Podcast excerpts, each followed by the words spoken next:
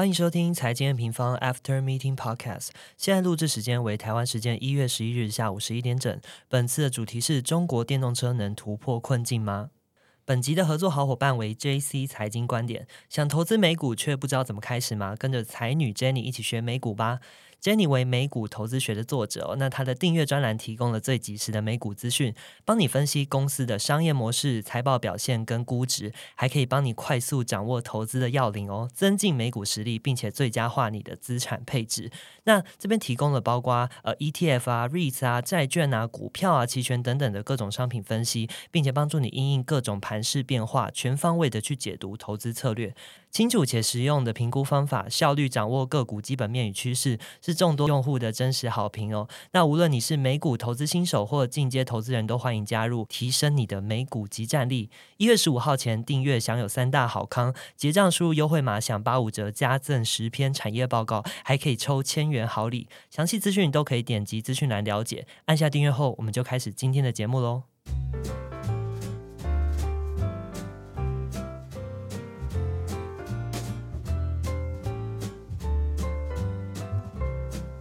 Hello，大家好，我是财经平方代班主持人 Devon。那呃，今天大家开头听到完全不一样的声音，不知道你有没有吓一跳呢？那主要是因为 Roger 今天感冒，所以由我来顶替上阵。那首先还是照惯例帮大家回顾一下这周的焦点大事哦。那事实上，这周除了有大家非常关心的总统大选的结果出炉之外，现在其实大家最关心的这个产业端的新霸主也出炉了，也就是电动车。因为一直以来，其实特斯拉是作为这个产业的龙头嘛。但根据本周最新的数据，我们可以看到二零。零二三年 Q4，特斯拉交车辆是刷新纪录了，但同时之间，我觉得市场更关注的反而是，哎，比亚迪竟然超车了，哎，那这也让拜登政府在思考说，到底是不是要延续川普时期对中的这个政策，就包括说可能高关税啊，或者是科技战二点零，是不是要开打了？那老实说，我们也知道啊，就是去年是中国电动车还蛮关键的一年，就不论是说它的国内销量，还是海外出口，其实表现都很好，但我们同时却也发现，这些中国新能源车的股票。却跟上述的这些利多的资讯是有一点背离的，就不论是从车厂到锂电池的公司，它表现甚至都不及这个陆港股的大盘。那我觉得这些都是等一下我们今天会来好好去分析的。那我觉得这也让市场会很关心的是说，到底这些在电动车供应链上面的明星企业，它是被错杀了，还是其实它有其他长线上的隐忧？所以本集我们就邀请到我们研究人 Danny 来跟大家聊，就到底。科技战下面的中国电动车发展困境，还有美国的这些围堵措施，以及过去诶美国对日本做过很类似的事情，到底有哪些异同之处？那我们来欢迎 Danny 来打声招呼吧。Hello，大家好，我是 Danny。好，Danny，今天跟新主持人录 录音会紧张吗？呃，还好，还好，很熟了。好，太好，太好。那其实我在开头也想要分享一下，就是因为近期其实我们有在官网啊，还有各个社群都在询问大家对于 M 平方的使用满意度，我们有寄出一份问卷呢。那这几集啊，我们都会在节目上安排一小段感恩的新时间，就是去去分享用户在问卷给我们的回馈跟感谢。那 Danny，你要不要挑一则你自己最有感的来跟我们分享一下？嗯，OK 啊，好，那我来挑这一则好了。就是我们有有有一位用户，他分享说，其实他进入金融市场操作已经有二十年了。那以前他整体的一个操作稳定性都是比较偏低，但自从加入了 M 平方之后啊，他发现，哎，我们网站上的一些即时数据，还有我们定期会出的一些分析报告，增强了我在这个金融市场上操作的一个稳定性。那同时也降低了我对市场的这个事件还有波动的贪婪跟恐惧。那他这边特别说到说，谢谢 M 平方，哎，让我与财富。自自由的距离越来越近，越来越靠近，加油！是，其实我觉得像今年开盘以来的整个股市，其实就很需要像台积民方这样子的，不论是工具、数据或报告跟服务，来去让大家稳定自己的情绪。因为像今年台股，其实到目前为止都是还蛮震荡的嘛。那我觉得也可以呼应一下，就开头的这个合作好伙伴 Jenny，因为这这个用户他有提到说，以前他都从 Jenny 那边去听到财经的平方。那从他第一天点开我们的网站，然后听到我们的 Podcast 到现在，其实即便他不是财经背景出身，可是他都在我们这边收获到。很多的总经知识。而且其实除了投资之外，就是每次我们的创办人 Rachel 他说的话都对这个用户有蛮大的启发。就不管是说创业啊、经营啊，或是理念等等，其实呃，他讲的还蛮夸张。他说好多集他都会听到忍不住泛泪，尤其是从美国回来的那一集炉边对谈。所以他这边也想要跟 Rachel 说，就是谢谢你创办财经平方，真的超级喜欢你们，然后祝福你们新的一年乐在其中，让它发生。老实说，就是真的很感谢大家对我们的支持跟鼓励。我相信 A 平方每一位的伙伴都有看到，然后也都非常的感动。所以如果你有任何想要跟艾米方团队说的话，或者是建议，都欢迎透过问卷来跟我们聊聊。那节目开始之前呢，还是一样，请 Danny 来帮我们回顾本周的行情重点吧。OK，好，我们现在来看到股市这边。那本周的前三天，美股的三大股指，包括这个费城半导体，都是有同步的上扬。特别是 S M P 五百指数，在这个昨日它去逼进一步的去逼近它的一个历史高点。那主要就是由 Nvidia 啊、微软这些科技股去做推动。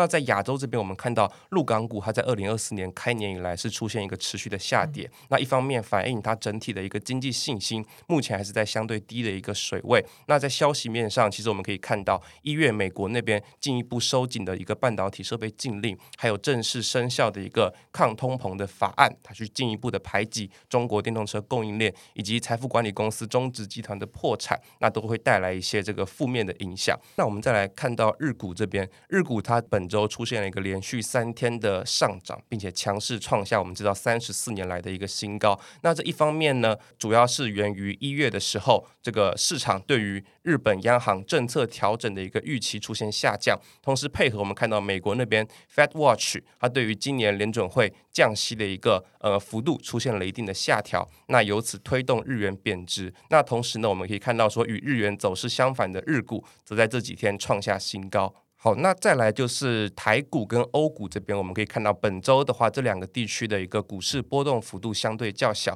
整个整体的一个涨跌幅基本都在百分之零点五的一个水准以内。那我们再来看到汇市跟债市。本周前三日，市场一方面它在等待今晚美国 CPI 的一个开奖，同时呢，也在继续去消化上一周强劲的非农数据。所以，其实对于目前市场上对于去年十二月是否过度反映降息预期这件事，那目前市场上还是处在一个博弈的阶段。那因此呢，美元它整体在这几天维持的是一个横盘震荡的走势，美债也并没有出现一个非常大幅度的波动，仅从这个一月八号的一个相对高点出现微幅的下降。那我们最后再看到原物料这边，那本周原物料市场波动比较大的环节在原油这里，我们可以看到说本周前三天 WTI 的期货它跌幅一度超过百分之三，那主要的一个消息面的影响来自一方面美国它的一个商业原油库存意外的增加，同时呢沙地阿拉伯它也在近期全面去调降二月的官方售价，那这也削弱了先前因为这个红海局势升级而对供应造成的威胁。了解，其实很感谢 Danny 帮我们会诊整个上周行情啊，所以可以看到其实各个。而不同经济体它的股汇是表现还蛮不一样的。然后刚刚也提到说，哎，美国现在收紧半导体禁令，那中东这边呢，则是这个在关注原油的库存，还有这个红海局势的升级，到底它对后续有什么样的影响？那首先也预告一下，就今天的内容，我们也会在下周发布快报哦。所以今天算是提前帮大家预习一下。那所以节目等一下会分成两个部分，第一部分我们会先从电动车市场跟中国的产业困境来开始聊，然后第二部分呢，我们则会借鉴历史，呃，从之前日本汽车产业。曾经受美国牵制嘛？那现在中国到底能不能也去化解呢？那就开始我们今天的节目喽。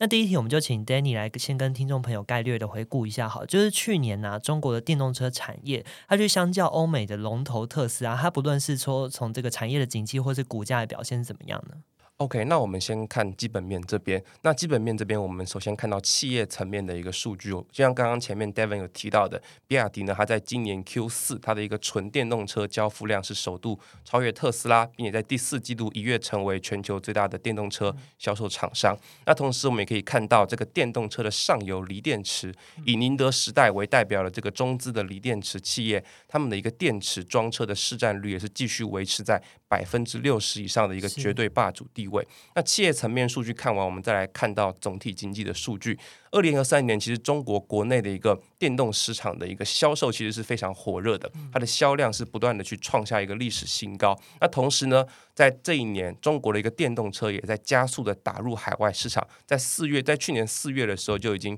正式超越日本，成为全球的第一大出口国。但是我们可以看到，就像刚刚前面 Devin 有提到的，这些利好的资讯跟目前这些公司他们的一个股票的一个股价表现，却出现了一个背离的情况。特别是我们可以看到说，比亚迪股份的一个股票。它全年的一个涨幅只有百分之十一，远远低于特斯拉和纳斯达克。那在去年十二月呢，这个期货看空比亚迪的一个仓位，甚至一度飙升至这个历史的相对高点。那在宁德时代这边，以宁德时代为代表的中国锂电池公司，他们整体的一个股价表现，甚至还不如陆股跟港股的大盘，全年平均下跌幅度一度在这个超过百分之三十。哎，这个听起来很有意思，因为乍听之下，其实会感觉说，哎，这些呃中国的企业或者是它产业基本面好像很好，可是股价却不买单。可是实际上，我们应该在过去的很多篇快报都有提到，就是中国电动车其实有一些困境，对不对？就主要是从可能包括像产能过剩啊，或者是它在海外的品牌力不足，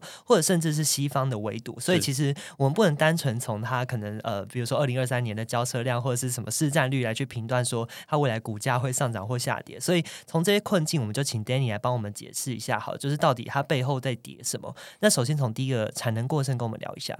OK，其实产能过剩的部分，它主要是来源于就是在过往几年，中国政府常年以来对于电动车锂电池整条供应链的一个。补贴，还有税收的抵免，以及这些企业他们对于下游需求的一个非常乐观的判断，那这些因素都造成锂电池企业他们在这几年出现一个快速扩张的情况。那我们这边看到，就是可以给大家分享一则数据，就是英国的大宗原物料咨询机构 CRU 他们在近期出出了一份报告。就是给我们看到说，在二零二二年，他们指出，其实中国境内的电池工厂，它的产能利用率已经不足百分之四十五，并且二零二三年这样的一个比率估计会进一步的下降。那百分之四十五是什么概念呢？基本上在呃锂电池这个环节，业界公认的一个企业利润平衡点，大概是你的产能利用率要达到百分之七十五才可以。对，那即便在这样的一个情况下，我们可以我们可以看到，国内的一个锂电池企业，他们仍然试图在二零三零年要将这个电池产能从现在的这个两千多 G 瓦时一呃一路扩大到四千两百 G 瓦时。那当时这些机构还要去做一个测算呢，即便今天我们将中国境内所有的汽车都换成电动车，他们对于电池的一个需求其实也只能达到这些产能的一半。所以意思是说，它现在可能已经有点产能过剩，可是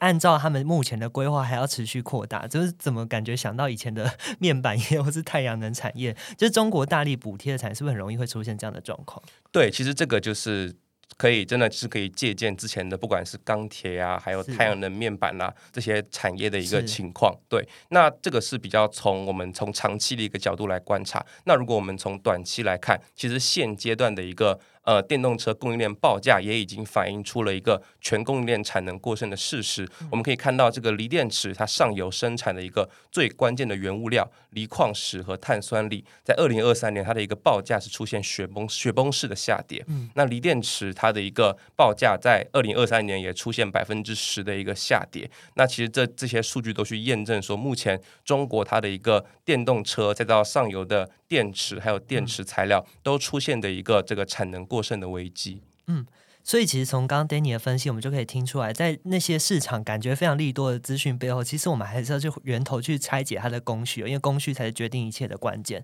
那我觉得大家如果有兴趣的话，也可以去回顾我们去年有发布的一篇快报，叫做《汽车业第七次典范转移：欧洲为何不愿去中化》。那其实里面就有提到很多呃，欧洲跟中国这个贸易关联度的增加，以及电动车的产业趋势，还有这个欧洲的汽车供应链以往中国有很大的关联，就是大家可以去回顾一下。不过我觉得这其实也扣连到我们刚刚讲到第二个困境哦，就是继第一个产能过剩之外，第二个是呃对外的这个品牌力比较不足。那这一点是为什么呢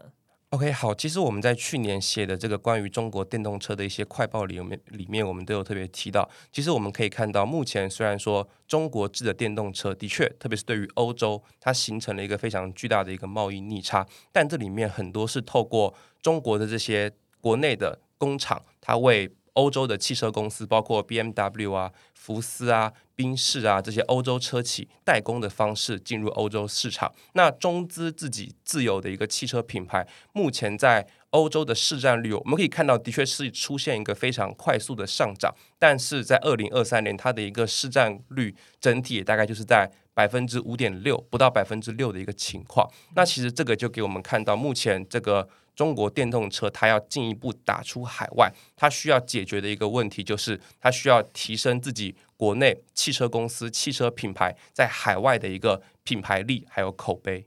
其实这好像也是蛮多以制造业立足的国家会面临到的困境，就是我们制造能力可能很强，可是当要去打品牌的时候，都会碰到很多困境。所以意思就是说，中国电动车这几年它虽然是在崛起的，可是它其实更多还是在制造部分，并没有办法把自有品牌在欧洲这样的市场做得很成功。所以听起来这也是一个蛮大的困境。不过我觉得第三个其实可能更关键，因为第三个是说，中国现在电动车它虽然想要出海嘛，可是其实最直接面对到的就是西方世界的贸易维度。就我觉得从前阵子的这些 AI 的经历，应该就可以非常的一目了然。那我觉得想请 Danny 聊一下，就是目前美国或者是欧盟，他们这些经济体对于这个中国到底还有哪些具体的措施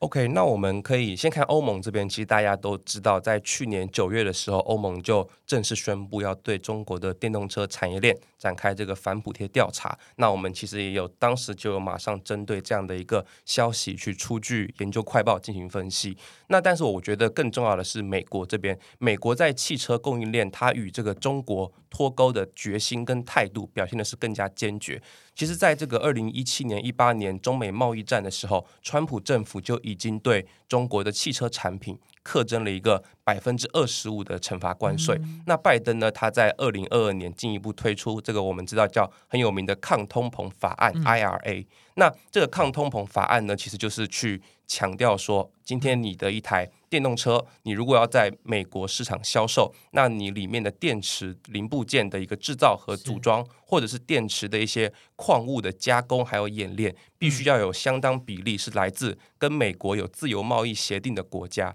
那如果不是这样的话，你就没有办法去获得一个这个七千五百美元的税收补贴。嗯，诶，那其实除了刚刚提到的惩罚关税，还有这个抗通膨法案，好像去年十二月美国还有另外一个 FEOC 的部分，是不是？请 Danny 也跟我们聊一下。对，其实这个就是这个才是真正目前就是在电动车供应链这一块，大家讨论最热烈的部分。美国在二在去年十二月，它就是有去在 IRA 的一个法案上面新增了一条限制，就是说今天如果你的电池材料有涉及到。一些公司，这些公司它是要么它如果是直接设立于中国当地，或者是即便它不在中国地区，但是它背后是有一些政府背景人士控股百分之二十五以上以上的公司，那这样的一个电动车也会直接从美国的 IRA 补贴名单中出局。好，那其实刚刚 Danny 已经帮我们整理了，就是说到底现在呃，包括说欧盟的反补贴啊，美国的一些措施，其实看起来都对中国的这个围堵或制裁是很明确。其实这也是呼应我们之前一直提到，可能呃，现在全世界可能已经分成两个体系了，分别是以中国或是以美国的为首。那我觉得从这个三大困境也可以看到，说刚刚最一开始提到，为什么就是这些电动车产业感觉数据都很棒，可是为什么股价却不捧场的状况？那我觉得下一个部分我们就可以来聊这个。面对中国现在自己内部产能的过剩，还有外部的围堵困境，到底红色供应链还要怎么，还有什么办法可以去做突围？那我觉得其实有一个蛮好的接近是看过去的日本，因为其实日本也曾经是美国制裁的对象。那中国能不能根据呃日本的经验去找到一些出路呢？我们下个主题见。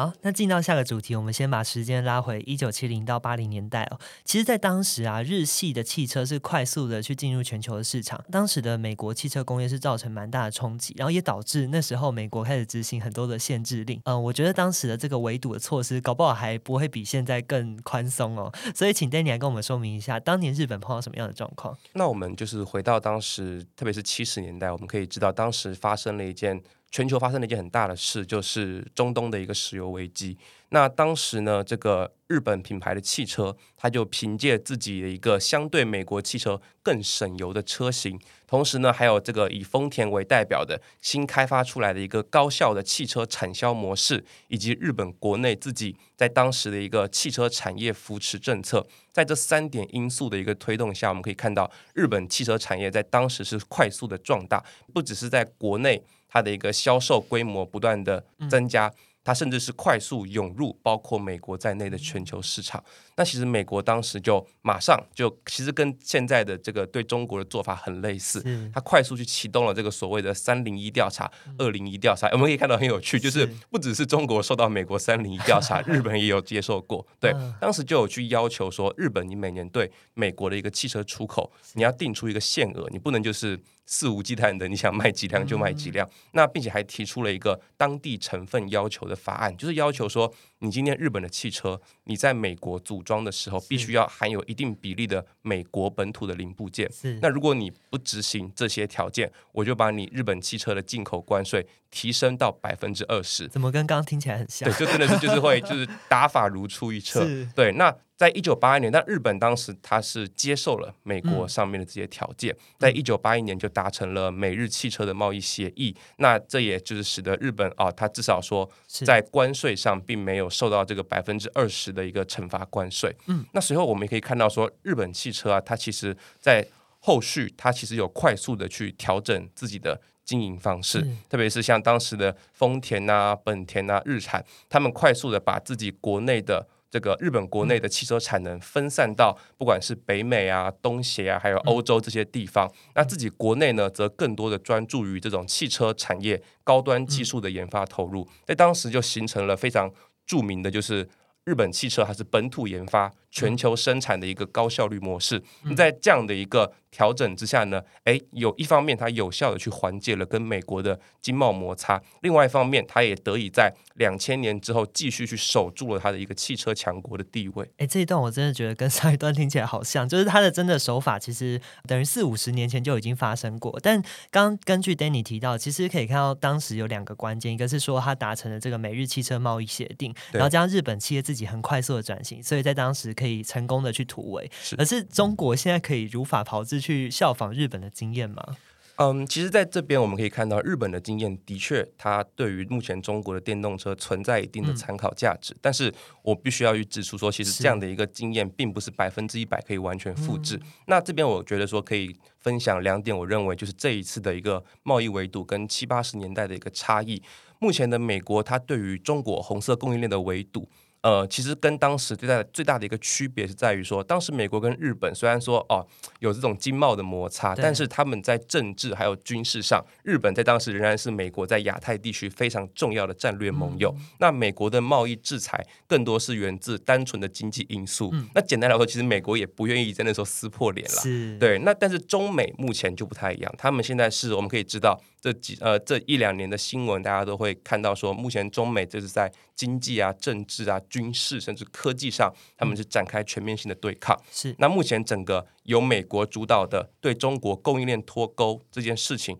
更多是由政治意识形态去做主导。嗯，那。目前全球厂商，特别是美国供应链、美国企业，他们的一个供应链布局考量，也从二十多年前的效率至上，那时候全球贸易嘛，全球化时代，那逐步转成现在的安全和分散。那并且呢，美国这样的一个呃贸易维度，相较于当时的日本，美国是更侧重于对特定中资企业的精准有效打击。就像我们之前知道的，像华为啊、中芯国际啊、中兴通讯这些例子。嗯。所以其实关键听起来是说，现在的这个美中关系跟当时的美日关系其实是蛮不一样。就现在竞争态势其实比当时还要更激烈，就是从呃经济到政治到军事其实都有。然后第二就是现在国际的供应链变化也和当时不一样，就是从以前讲求效率的全球化，到现在可能有一点点去全球化，或者是更讲求这个供应链安全的这个部分哈。但我觉得其实大家也会想要知道，那现在如果中国要进入欧美市场，它还有没有什么可行的做法？请 Danny 跟我们聊一下。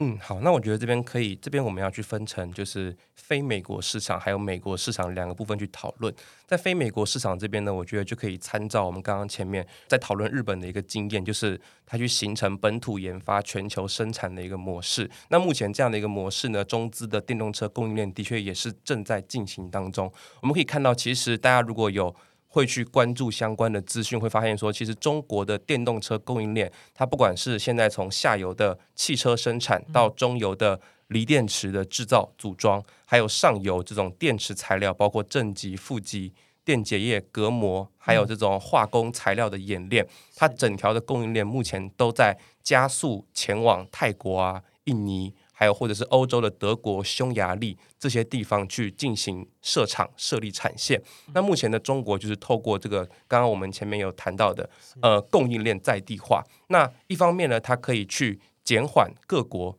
对于中国在电动车这个方面贸易逆差扩大的一个一个担忧；另外一方面，也可以去减缓这些其他国家他们对于工人失业还有汽车产业萎缩的一些不满的情绪。对，那第二个方案其实就是刚刚前面我们有特别我们有提到的，就是海外品牌力的问题。那中国现在我们可以看到，像是前段时间比较有名的，包括吉利啊，还有上汽，他们其实都透过这个收购海外的这个汽车公司，那。或者是他们也会透过这个，在一些新开发的市场，他们可能会优先去推广可能巴士啊，或者是计程车这种商用车的模式。那用这些方式去在海外重建它的一个品牌认知和口碑。那最后在本土研发这一块，我们可以发现，因为其实中国它目前特别是在电池这一块。掌握的一些关键技术，那包括现在像欧洲的一些汽车公司，像是福斯啊，他们都已经开始不断的增加在中国本土的 R D 研发投入。那这个其实就很类似刚刚我们前面提到的日本经验，就是本土研发、全球生产的一个调整方式。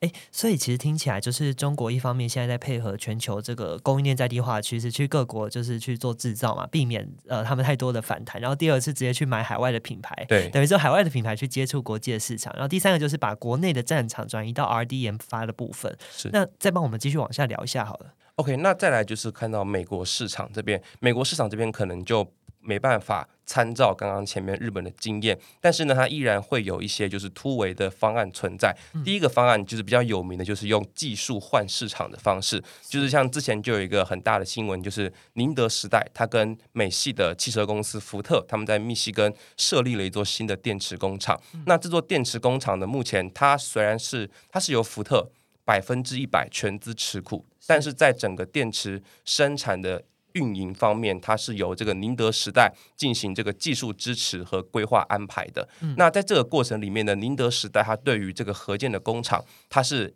一股都不要，就是完全不持股。那它对于整个生产进度和设备也是完全不具备任何控制权。那这样的一个方案，其实目前来看，它是能够符合美国的 IRA 法案的一个补贴标准。所以现在其实中国很多企业都靠着，不论是好像听起来像策略联盟，或是尽量绕过这个法令的方式来去想办法出海哦。对对对，那再来就是刚刚前面我们有聊到的，就是这个 FEOC，就是受关注的外国实体。那这个东西呢，就是目前市场上也有一些讨论说，哎，该如何去绕过这项规定？那目前呢，目前来看就是。呃，从政府它官方的一个论述上面，我们可以发现，如果今天是一家中国的民营企业，就是完全不具有这个任何国营背景控股的企业，是。这间企业它在海外设立的子公司或者是一些生产线，理论上是不会受到这个 FEOC 的一个限制。但是呢，就是为什么会说？理论上呢，那这里面就会有很多的一些可能要注意的点，比如说像我们知道中国最大的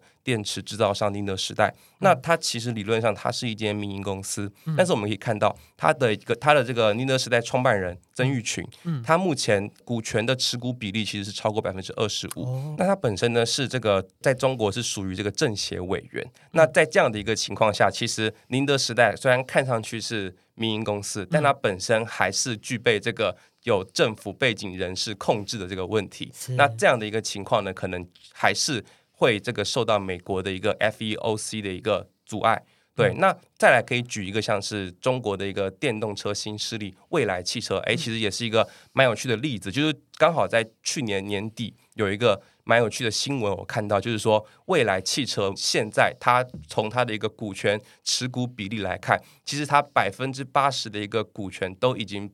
不是。中资企业，而是外国投资者所持有，对，甚至所以就之前就有一个消息，就是爆出来说，哦。这个未来汽车现在已经不是中国的品牌了。如果单纯从它的一个持股比例来看，那这样的一个股权设计、股权交易的方案，其实刚好也就是在美国它的一个 FEOC 限制推出来之后，然后开始陆续推进进行的。所以我们可以看到，目前中国这边不管是民营企业还是这个有国营背景的企业，他们目前都是透过这个股权设计的方式去看说，哎，我们有没有机会去规避掉这个。FEOC 的认定是听起来，现在中国的这些车企是无所不用其极的，在绕过欧美的围堵。然后，对对对。然后，其实我觉得刚刚 Danny 前面聊了这个三大困境，然后又聊了现在他们正在做的一些突围策略。但其实我觉得市场上大家最关心的就是到底，哎，那未来投资中国的这个，不论是说它的股会市啊，或者说买这些个股，到底有什么需要注意的？就我们还可以看好吗？或者说还有什么样的影响？好，那这边其实我们先从短期来看啦，因为大家肯定会更多的着眼于当下。